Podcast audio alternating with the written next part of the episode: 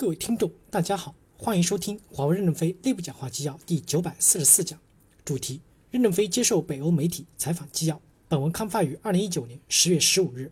接上文，记者提问：我在想再问您一个关于华为使用自研芯片有助于提升利润这个问题。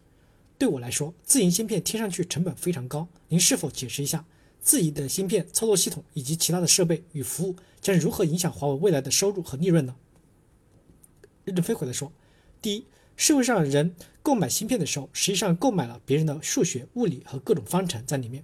华为的这些物理、数学方程的数据模型都是自己创建的，已经在多年的运作中摊销掉了。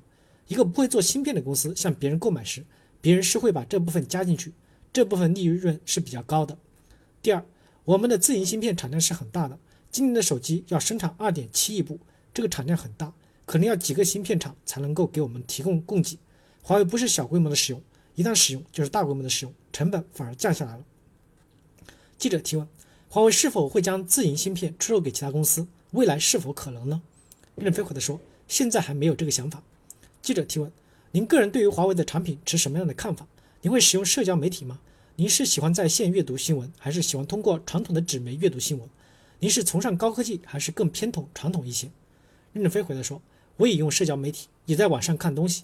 多数是网看网上对我们的批评建议，哪一点批评我就转给哪方面的人，提醒他专门注意，看一看我们的产品是不是在这方面确有问题。大家都知道，我们的产品涉及亿万人民，如果在实验室里做实验是不太容易发现某个问题的，但在使用过程中发现的问题几率很大。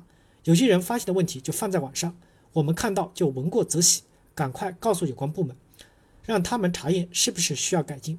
华为内部有一个新生社区。有很多骂公司的人，他们不一定是坏员工，很多还是很好的员工。他们看他骂得很很有道理，人力资源部就去调查。如果他前三年劳动表现也很好，就把他提到激光来，在激光短时间的工作三到六个月，赋能充电后再回去，将来他也有可能会被提拔起来，并不是他发现有问题就给他提级，而是下去在战场上打过胜仗以后再确定职级。我们在内部开放批判，就像罗马广场一样，大辩论、大批判。使得我们公司能够自我纠偏。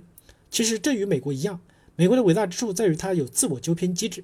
你看特朗普很厉害，下面的人也在说他，美国错了会自己纠偏过来，重新走回正确的道路上。我们公司也是一样，内部有自我纠偏机制。我也有习惯，每天看看网上的跟帖和说我们好的，马上跳过去不看；说我们不好的就看一看，把内容摘录下来转给有关人。吃完晚饭以后，我一般看一会儿新闻，走走路，洗澡上床就处理邮件。处理完邮件以后，就看这些东西，到一点钟左右睡觉，发现什么问题就转给谁。有时候会半夜三更转给别人，他们奇怪我是不是没有睡觉，实际上是睡过来，睡过了醒来，发现问题就转给他们。记者提问：所以还是没有做噩梦，梦到特朗普？任正非回答说：没有。其实我很感谢特朗普，因为华公司经历了三十年，绝大多数的员工开始富裕了。有一种富裕病就是堕代，享受安逸。深圳多好，为什么要到非洲有痢疾的地方去奋斗？大家都会有这种想法，再经历一段时间，公司就会垮了。特朗普拿棒子一打，大家都紧张了，要努力生产，努力种地，没有垮下去，让公司的销售收入反而增长了，这是大家共同努力的结果。在这一点上面，我并不认为特朗普不好，他吓唬一下公司，大家都怕了。以前是我吓唬大家，但是我的棒子不够厉害，特朗普棒子大，一吓唬，大家都真真实实的努力工作了。记者提问：如果说其他的西方国家也跟美国一样禁止华为，他们有可能会失去什么呢？任正非回答说：“我认为西方国家是各自站在自己的利益立场做出决策，绝不会都跟随美国的，因为美国赚的钱也没有分给其他的西方国家。